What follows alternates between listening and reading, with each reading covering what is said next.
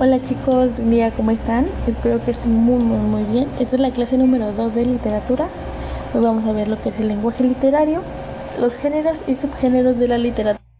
El lenguaje literario consiste en cinco de los siguientes elementos. Uno, cuando ocurren acciones, de tal forma que las situaciones o personajes se mueven y no es posible determinar el final.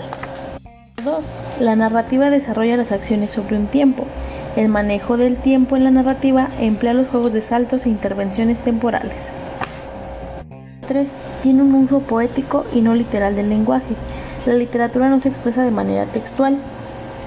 Aplica tanto como para la poesía como para la prosa. Número 4. Figuras retóricas y símbolos.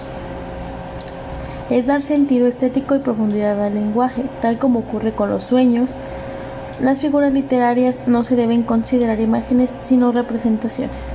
Y por último, número 5, múltiples significados y niveles expresivos. La implicación individual del creador en el texto hacen que la literatura, literatura hacen que la literatura tenga polisemia, es decir, que en cada obra existen múltiples significados. Así llegamos a los géneros y subgéneros de la literatura. La literatura va cambiando con el tiempo, pero permanecen algunas normas establecidas desde la antigüedad. Se llama género literario y se define como el conjunto de normas que determinan la estructura y los fines del texto. Un género literario es formado de escritura que comparte normas expresivas de los lectores que conocen. Sin embargo, la creatividad de los autores va transformándose gradualmente dependiendo de las características del género. Los griegos dividieron la producción literaria en tres géneros. Los griegos dividieron la producción literaria en tres géneros, épica, lírica y drama, que a su vez tenían dos subgéneros, tragedia y comedia. Actualmente la narrativa se divide en géneros menores, fábula, leyenda, mito y epopeya, y en los llamados subgéneros mayores, cuento y novela. La narrativa y sus subgéneros son los que revisaremos principalmente aquí en literatura. El narrativo proviene de la épica, el dramático proviene del drama y el poético de la lírica. A continuación vamos a ver las definiciones de cada uno. Comenzaremos con el narrativo. Para explicar el narrativo debemos regresar a tiempo atrás hasta la épica. Es un género protagonizado por un héroe que realiza acciones y confronta retos.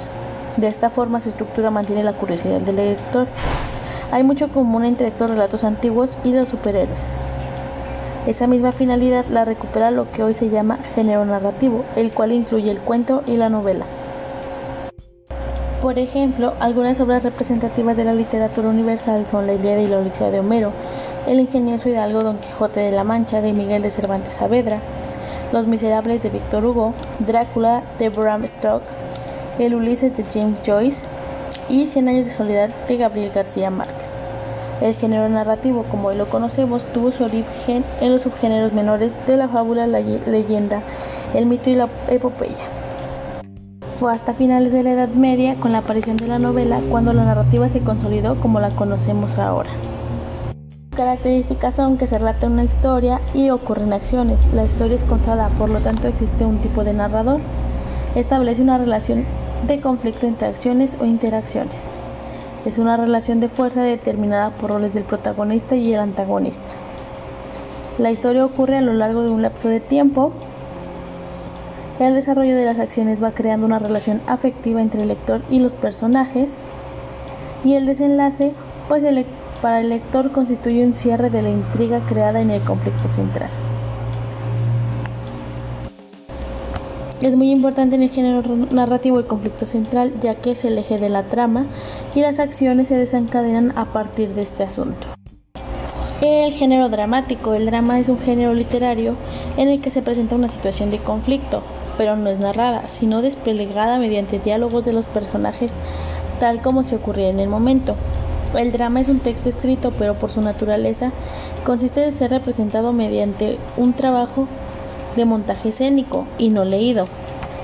En la antigua Grecia existieron solo dos subgéneros para el teatro, la tragedia y la comedia.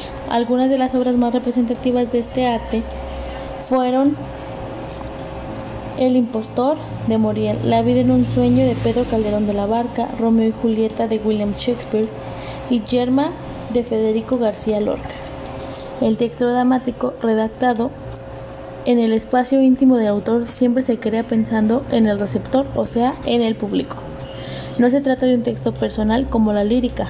En el drama, aunque, no, aunque sea escrito por un solo autor, intervienen varias voces y puntos de vista que serán representados ante el receptor masivo, que son los espectadores. Por ello, el autor y el director de una obra consideran diversos aspectos, como provocar miedo, suspenso, intriga, emoción, risa, etc. Por último, el poético lírico. La lírica se refiere a los textos que antiguamente se leían en voz alta, acompañados por la ejecución de una lírica como música de fondo. Tratan temas íntimos en lo que destacan escenas, situaciones e imágenes y no necesariamente acciones interrelacionadas. El tratamiento emotivo y la atención del sonido del lenguaje hacen que este género el precedente de que hoy llamamos poesía.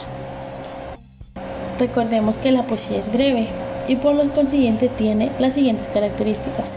Intimidad, pues ya que en el género lírico hay un yo que habla desde un punto de vista personal cercano a sus pensamientos y emociones. La musicalidad o rima está relacionada con la música y de cierta manera un canto se creó para escucharse en voz alta, no leerse en silencio.